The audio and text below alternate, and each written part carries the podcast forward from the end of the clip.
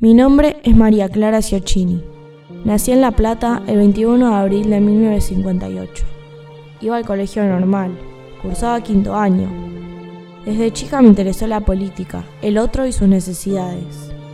Fui scout en la pequeña obra en Bahía Blanca, donde yo nací. Con un grupo de monjas y sacerdotes tercermundistas, ayudaba a organizar actividades en barrios y villas carenciados.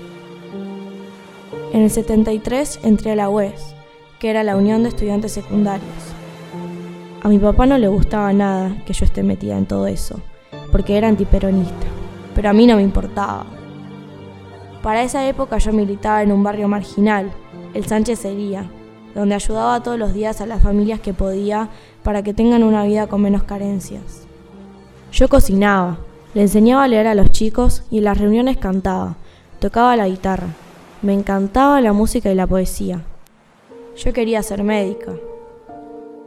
En el 74 me eligieron delegada de la UES en el normal. Estaba muy feliz. Era la encargada de asistir a mis compañeros ya detenidos, entre otras cosas. Pero lamentablemente me tenía que esconder.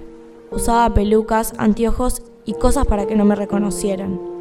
En esos momentos no se le permitía a la gente hablar ni opinar libremente de política. No podía dormir siempre en mi casa, por miedo a que me encontraran.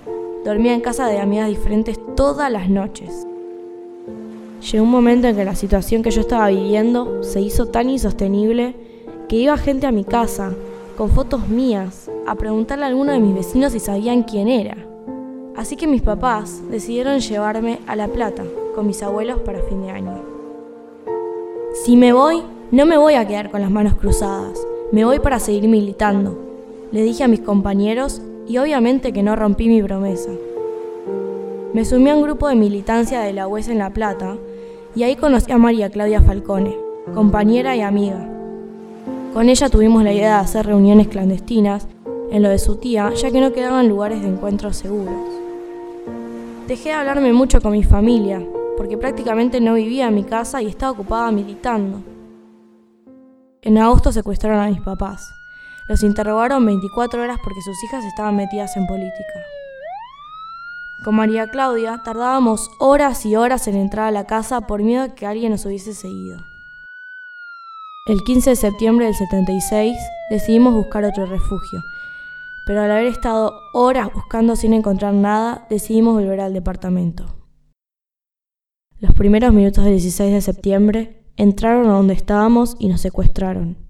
Nos llevaron a centros clandestinos de detención como Pozo de Arana, en donde nos tuvieron hasta el 23 de septiembre, y Pozo de Banfield, hasta que no hubo más rastros de mí ni de mis compañeros. A nosotros nos desaparecieron. Fuimos 30.000 y hoy decimos nunca más.